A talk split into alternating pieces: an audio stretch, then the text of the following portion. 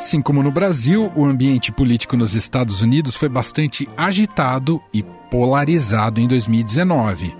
O presidente americano Donald Trump passa neste momento por um processo de impeachment já aprovado pelos congressistas na Câmara dos Deputados e que ainda terá novos capítulos no começo do ano que vem. Tudo isso em meio à corrida eleitoral em que o republicano tentará a reeleição. Tradicionalmente, nos Estados Unidos, presidentes tendem a ser reeleitos. A guerra comercial travada pelos Estados Unidos com a China também pode ser considerada um dos fatos mais importantes da política American First de Donald Trump e que mexeu consideravelmente com todas as economias do mundo em 2019. Apesar deste ser um episódio dedicado aos Estados Unidos, o Brasil também estará neste podcast, já que a relação entre os países se intensificou graças ao alinhamento e admiração de Bolsonaro por Trump ainda que a recíproca não tenha sido tão verdadeira assim. A promessa de Trump em apoiar a entrada do Brasil na OCDE, por exemplo, não se concretizou, causando um certo mal-estar para o governo brasileiro. Qual será o futuro da política americana diante dos recentes escândalos envolvendo o presidente? E o Brasil? Como fica a relação com os Estados Unidos caso o republicano não seja reeleito? Na edição de hoje, converso sobre estes assuntos com a correspondente do Estadão em Washington, Beatriz Bula, que está com a gente aqui no estúdio, e com o professor de Relações Internacionais e pró-reitor da Faculdade de Belas Artes, Sidney Leite. Ambos analisam todos esses cenários para o ano que vem. Volto em meros 30 segundos para a gente começar o nosso bate-papo. Estadão Notícias.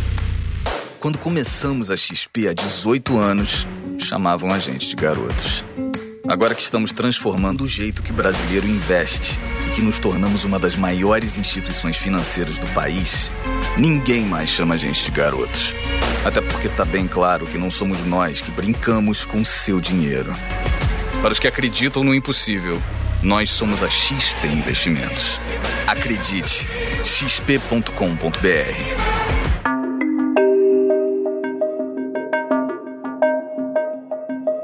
nossa conversa agora é para avaliar cenário internacional e especificamente os Estados Unidos ao longo do ano de 2019 e também nessa conversa vamos projetar um pouco também o ano de 2020, especialmente porque os Estados Unidos têm eleições, eleições que vão mexer com o planeta todo e claro que evidentemente internamente. Para nossa conversa nessa edição do programa, nossa série especial, eu estou aqui no estúdio com Beatriz Bula, que é correspondente do Estadão em Washington, e tivemos esse privilégio dela estar neste momento em São Paulo para a gente poder conversar mais. Tudo bem, Bia? Oi, Emanuel, tudo bem? Estou recebendo também para a gente ajudar a gente nessas análises o professor de Relações Internacionais, Sidney Leite. Tudo bem, professor? Seja bem-vindo mais uma vez aqui à nossa casa. Ótimo, um grande prazer estar com vocês aqui. Bom, não poderia começar de outra maneira, gente, que não fosse captar um pouco mais de vocês a relação Brasil e Estados Unidos, especialmente porque o presidente Jair Bolsonaro, desde que assumiu, alinhou boa parte né, do seu, da sua política internacional, colou ou buscou colar aos Estados Unidos. Talvez a recíproca não tenha sido tão grande assim por parte do presidente americano Donald Trump. Você que acompanhou muitos bastidores e a política ali no dia a dia, Bia, como é que você viu essas idas e vindas de autoridades brasileiras, o próprio presidente Jair Bolsonaro, teve a questão do filho Eduardo Bolsonaro, ventilado ali como possível embaixador. E aí, qual, qual é o diagnóstico final passado ano de 2019? Foi um ano em que Washington foi praticamente uma extensão da esplanada dos ministérios. Todo mês tinha algum ministro ou alguns ministros de Estado por lá. O presidente Jair Bolsonaro foi a Washington, foi a Dallas, foi a Nova York, ou seja, fez algumas viagens para os Estados Unidos. E uma delas, que foi a mais importante, foi o encontro com o presidente Trump em março, no qual ele tentou selar essa aproximação. É, as duas equipes, tanto os americanos como os brasileiros, falaram que sim, houve uma afinidade entre os dois. O Bolsonaro se declarou um fã do Trump ali no Jardim da Casa Branca, disse que apoiaria ele para reeleição que é uma prática pouco usual de presidentes, né, de se declarar a favor de um candidato ou de outro. Mas eu acredito piamente na reeleição de Donald Trump. O povo que o apoiou no passado, assim como foi feito comigo no Brasil, é, repetirá esse voto é, com toda certeza. E em troca, o governo brasileiro estava esperando algumas coisas que não necessariamente vieram. Desde então, é, a equipe econômica, especialmente o Itamaraty, tem dito que as relações sim melhoraram, que há um estreitamento de relações e que as frustrações que aconteceram no meio do caminho, elas são temporárias, que essa é uma relação que vem se construindo dia após dia.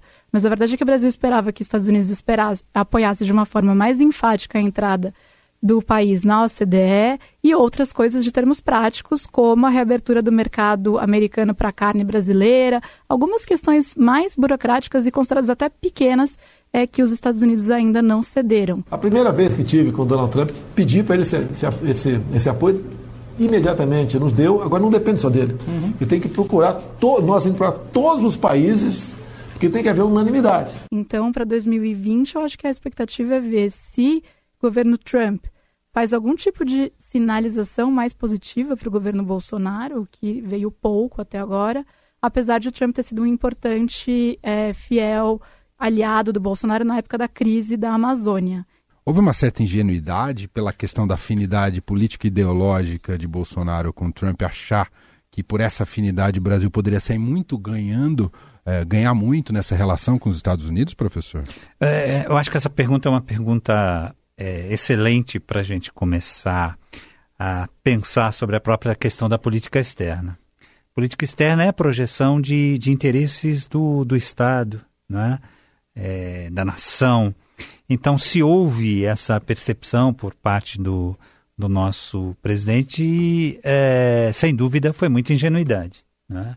Porque quando fala mais alto o interesse do Estado, é, esse aspecto mais protocolar, de boa vizinhança, ele fica em segundo plano.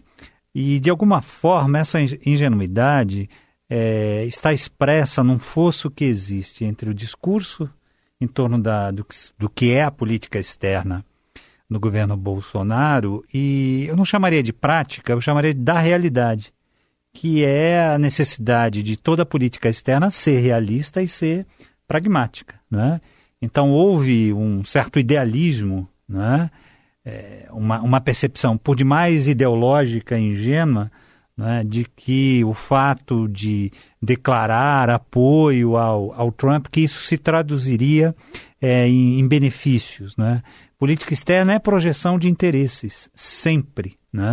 Então, a ingenuidade talvez tenha rapidamente se arrefecido diante da contundência da realidade dos interesses nacionais norte-americanos e nossos, né, brasileiros.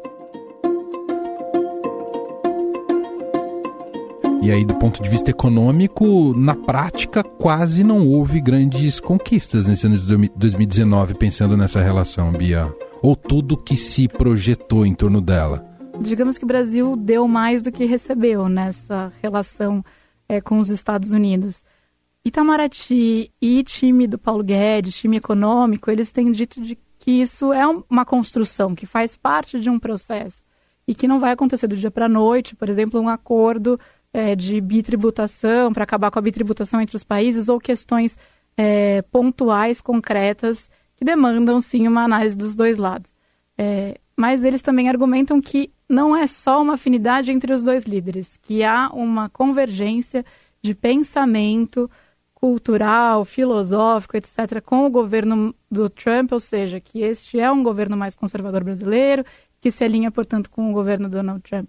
Ao mesmo tempo, eles sabem que há um calendário imposto e que o Trump ele fica, com certeza, até novembro de 2020. Depois, a gente não sabe muito o que acontece. E para complementar algo que o professor estava falando sobre essa questão de política externa, eu acho que no caso do Trump tem um agravante ainda. Ele sempre avisou que a política dele era America First. É, os Estados Unidos vêm primeiro. Então, a política externa dele leva em conta o cenário doméstico, basicamente. Esse gancho é muito bom que a Beatriz Bula traz, professor, que esse America First foi aplicado pelo presidente Donald Trump. It's going to be only America First. America First. Ele colheu bons frutos do ponto de vista econômico no país. Ele colheu uh, em, em parte, o, o governo Obama né, deixou a casa em ordem. Né? Esse crescimento já se desenhava, mas talvez num ritmo não tão acelerado como nos últimos dois, é, três anos. Né? E ele teve o mérito de é, desenvolver políticas que acabaram é, contribuindo para, especialmente uma questão fulcral para a eleição, para qualquer eleição no mundo contemporâneo, que é a questão do emprego, né? E esse, crescimento da economia, o aquecimento, né? Da economia deu a ele uma certa é, tranquilidade, uma visibilidade, especialmente para os eleitores, né?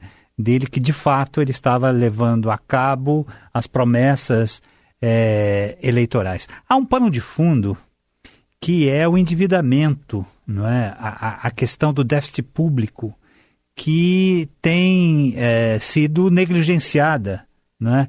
em geral, pelos uh, últimos presidentes republicanos. Então, em algum momento, isto vai é, deixar de, de funcionar. É? Em algum momento, essa economia vai entrar em, em rota de, de colisão. Lembro-me claramente nos anos 80 com o Reagan, não é? em que houve uma recuperação econômica impressionante se comparado com o governo Carter.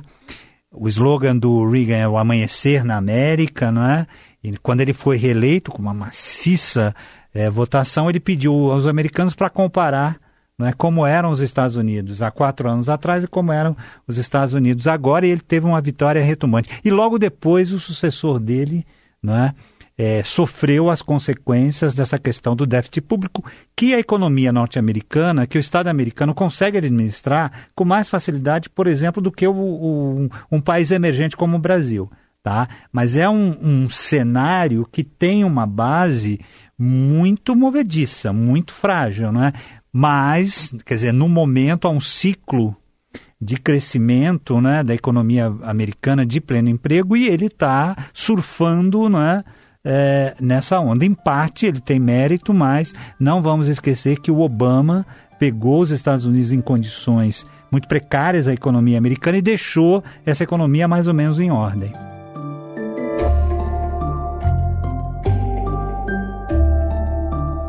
Eleitoralmente, você vê, Bia, como o principal uh, cacife eleitoral do, do Trump para 2020 essa questão do emprego? É o que melhor o projeta para buscar a reeleição?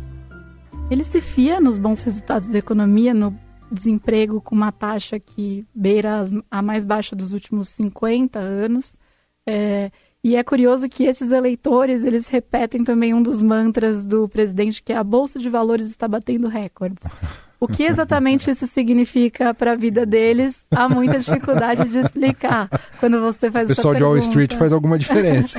Mas esse é um discurso do Trump é, e eles repetem muito desse discurso.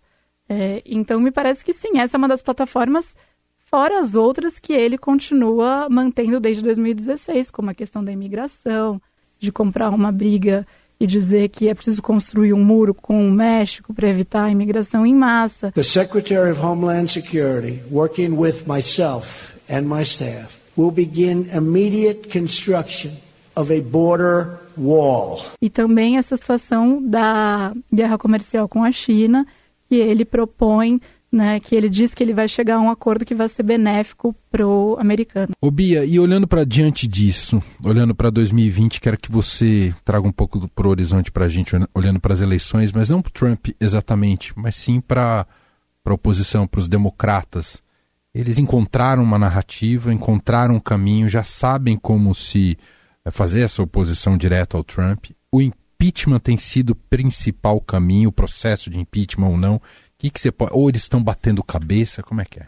Os democratas, acho que durante o ano inteiro eles se dividiram entre os que acreditavam que é, mostrar uma oposição mais forte ao Trump, ou seja, ser mais duro com o Trump nas investigações que foram conduzidas, tanto no desde, desde a eleição dele, que culminaram no início do ano com a divulgação do relatório daquele procurador especial, Robert Mueller, sobre influência russa nas eleições de 2016 como agora durante o impeachment, ou seja, se os democratas têm que fazer disso a sua bandeira e que o eleitor democrata ele quer que os democratas no Congresso sejam é, muito fiscalizadores do trabalho do Trump, ou é, se eles precisam deixar um pouco o Trump mais de lado e focar em propostas, falar de saúde, falar de emprego, enfim, falar de mudanças climáticas.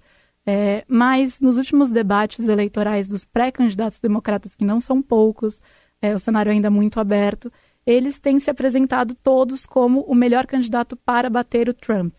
Então, me parece que o partido é, entendeu que eles precisam se mostrar como o anti-Trump, né? Quem vai se opor ao tipo de política que o Trump vem fazendo. E muito porque o eleitorado deles está totalmente insatisfeito. É, nos Estados Unidos, quando a gente vai conversando com as pessoas, dá para ver essa polarização bem gritante. Ou as pessoas elas adoram o Trump, ou elas detestam o Trump. Não tem um meio, uma linha de meio do caminho, é, aparentemente fácil de ser encontrada, pelo menos. Então, o partido ele está um pouco nessa linha. Ainda um cenário aberto em termos de se eles vão escolher um candidato que polarize mais com o Trump, ou seja, que vá para um espectro politicamente mais distante do presidente, ou se eles querem uma saída mais de centro. E acho que essa vai ser uma resposta que a gente vai ter ao longo do primeiro semestre do ano que vem, quando começarem as primárias é, e quando o próprio partido tiver a sinalização dos eleitores de que tipo de candidato energiza mais a sua base eleitoral. Difícil apostar quem é favorito nesse momento? Tem alguns favoritos que se colocam pelas pesquisas eleitorais que aparecem. Um deles, que é o que figura melhor nas pesquisas nacionais, é o Joe Biden, o ex-vice-presidente, né, que foi vice-presidente na época do governo Obama. É, ele está saindo muito bem nas pesquisas. All people with pre-existing conditions are able to be covered. I could go on. We didn't get all that we wanted. Mas há muita gente que diz que é porque também há um reconhecimento do nome pelo fato de ele ter sido vice-presidente e que outros candidatos, a partir do momento que a campanha ganha ritmo, podem se colocar também, porque vão ter a chance de se apresentar para o eleitorado. Então, o eleitorado tende a falar o nome daquele candidato que ele conhece. É, então, o Joe Biden seria esse candidato mais ao centro, digamos assim. Mas do outro lado também estão se saindo muito bem os senadores Bernie Sanders. That family is now paying $12,000 a year for health care. E Elizabeth Warren. That's not how the draw worked, and so tonight It was a chance to talk. É que aí seriam figuras que vão para mais longe do espectro político do Trump. Vai ser mais uma guerra cultural, ideológica do que técnica, professor? Ah, vai ser uma eleição bem polarizada, né? Do ponto de vista ideológico. A análise da Beatriz é excelente. O Partido Democrata ainda não tem o seu rumo claro, não é? Claro que à medida que as primárias forem acontecendo e um candidato for despontando, não é, seja ele qual for, é, vai emergir também uma determinada diretriz. Foi o que aconteceu uh, com a eleição do Clinton, que o Clinton era o mais improvável, talvez, dos, dos candidatos. Ali tinha um fenômeno de um, uma terceira via, que é o Ross Perot. Então, os democratas eram colocados assim como fora do jogo mas num determinado momento Clinton uh, deu um, uma diretriz da campanha que é o problema econômico. O problema era a economia. Tínhamos que focar na solução da economia. Nos Estados Unidos, ganha eleição quem define qual é a agenda. Hum. Se a agenda foi essa agenda de ser contra a favor do Trump, ele é o farol da agenda, ele vai ser eleito. Né? Mas se os democratas conseguirem é, agendar né, temas né, que a, a sociedade americana entendam que sejam é, prioritários, você não me perguntou, mas eu vou, vou, vou, responder. Levando em consideração a história, é muito pouco provável que o Trump perca a eleição. Historicamente, os presidentes são reeleitos. Né? Então, ele vai precisar errar muito e os democratas acertar muito para que esse cenário é, se modifique. Né? Ele, ele, na minha avaliação, ele é franco favorito para a reeleição, até por conta daquilo que a Beatriz, a Beatriz falou um pouco antes, que é essa coisa da economia, né? Sim. Economia, para usar uma linguagem bem popular, está bombando, né? Isso Clássico é economia estúpido, né? É, exatamente.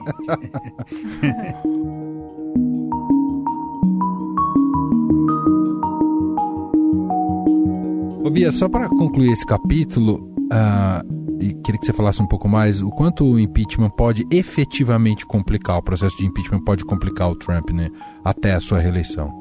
Até a sua reeleição, até o processo de eleitoral. Aparentemente, nenhuma chance de que ele seja removido da Casa Branca antes de terminar o mandato, ou seja, antes de novembro de 2020. É, ele perdeu a maioria na Câmara nas eleições de 2018 e isso fez com que ele passasse a ser alvo é, da Câmara, que passou até a maioria democrata desde então. Mas esse processo ele vai passar pelo Senado, que é de maioria republicana, ou seja, é muito difícil vislumbrar qualquer cenário em que o Trump é, seja retirado por dois terços dos votos dos senadores em uma casa que é de maioria republicana. Eu acho que o que mais importa, parece agora, em termos de impeachment, é saber o tamanho do não. Ou seja, é, quantos senadores republicanos votarão com o Trump, né? votarão para rejeitar o impeachment. Se algum desses senadores vai desertar essa base, de quais estados esses senadores são, ou seja, isso pode representar um, um sinal da base eleitoral nesses estados específicos, um sinal ruim para o Trump, ou pelo menos não tão bom.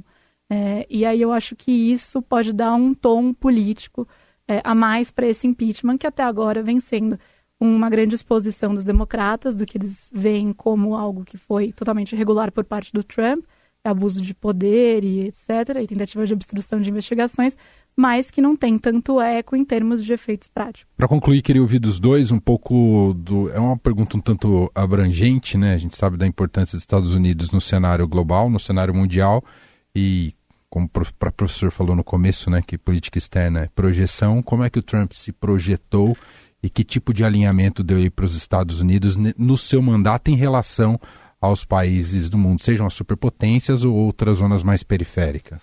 Há um grupo importante de historiadores, é, estudiosos de política externa, especialmente da, da política externa americana, entre eles o Kel Heine e o Joseph Nye, que falam que num cenário em que a economia é cada vez mais multipolar, os Estados Unidos não é mais hegemônico na economia, é no campo militar, mas não na economia, que cabe ao papel do presidente americano, seja ele qual for, de qualquer partido, é exercer o ofício de liderar o sistema, sendo um líder do sistema internacional. Que foi, de alguma forma, Obama tentou e não, não conseguiu, não é?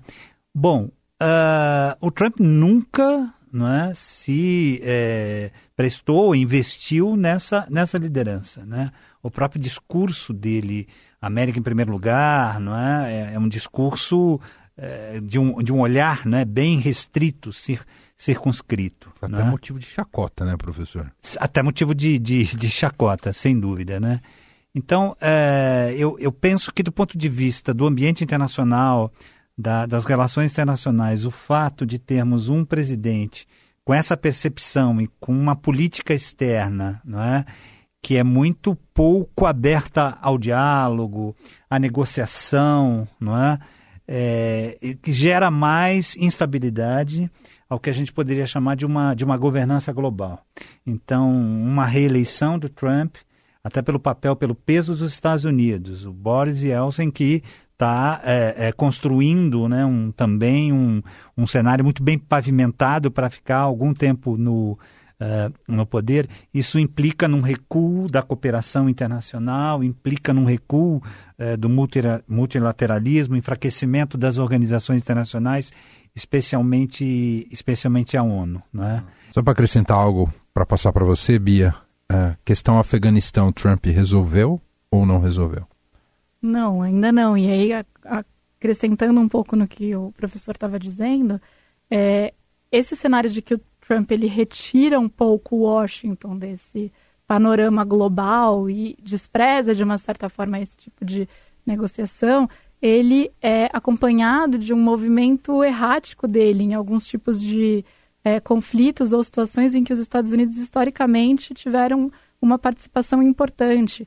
E aí ele tenta demonstrar que ele está fazendo um tipo de negociação ou de diálogo sem que esteja claro qualquer tipo de base nas quais esse diálogo ele se firma. Então, acho que um dos exemplos é, por exemplo, o diálogo que ele diz que mantém com o Talibã agora. Então, já teve momentos de idas e vindas em que ele cancela a reunião de última hora e depois retoma diálogos. Teve Coreia do Norte. Coreia do Norte um pouco na mesma linha, então ele faz disso uma grande é, propaganda de como ele está trabalhando pela paz mundial, ao mesmo tempo a questão que... dos curdos também. É verdade. É? Exatamente. Ah, ah, desculpa te, te, interromper, mas, por exemplo, no Oriente Médio, que é uma região que me interessa bastante, claramente os Estados Unidos perderam poder de, de influência. né? E hoje a capacidade de intervenção dos Estados Unidos naquela região é, é, é, pequena, né? E houve, sem dúvida, um avanço da, da Rússia. Ela ocupou é. um espaço que, historicamente, né, é, os Estados Unidos é, tinham é, sob suas mãos, né? E acho que é um pouco isso. É, é o, o, governo Trump saindo um pouco desse cenário global e o Trump não faz nenhuma questão de esconder isso. Então, em momentos importantes, geopoliticamente falando, ele esteve com as atenções voltadas para a política doméstica. No meio do G20, por exemplo, com todos os líderes mundiais das 20 maiores economias, digamos assim, do mundo, ele ficou o tempo todo entre uma reunião bilateral e outra, tweetando sobre o debate dos democratas. Então, entre uma reunião com o Xi Jinping e outra com o Bolsonaro, ele estava preocupado com o Bernie Sanders. É, recentemente, o Erdogan esteve na Casa Branca e ele ficou enquanto eles não entravam na sala, na East Room, para dar uma coletiva de imprensa, ele ficou tweetando sobre o processo de impeachment. Me parece bem claro onde está o interesse do Trump e ele faz da política externa um pouco da sua propaganda, mas sem alguma firmeza no, em como isso se estrutura. Bom, o papo está muito bom, sensacional. Quero agradecer demais, professor Sidney Leite, professor de Relações Internacionais, mais uma vez aqui participando com a gente. Muito obrigado, viu, professor? Obrigado. E agradeço a Beatriz Bula, correspondente do Estadão em Washington. Obrigado, Bia. Muito obrigada.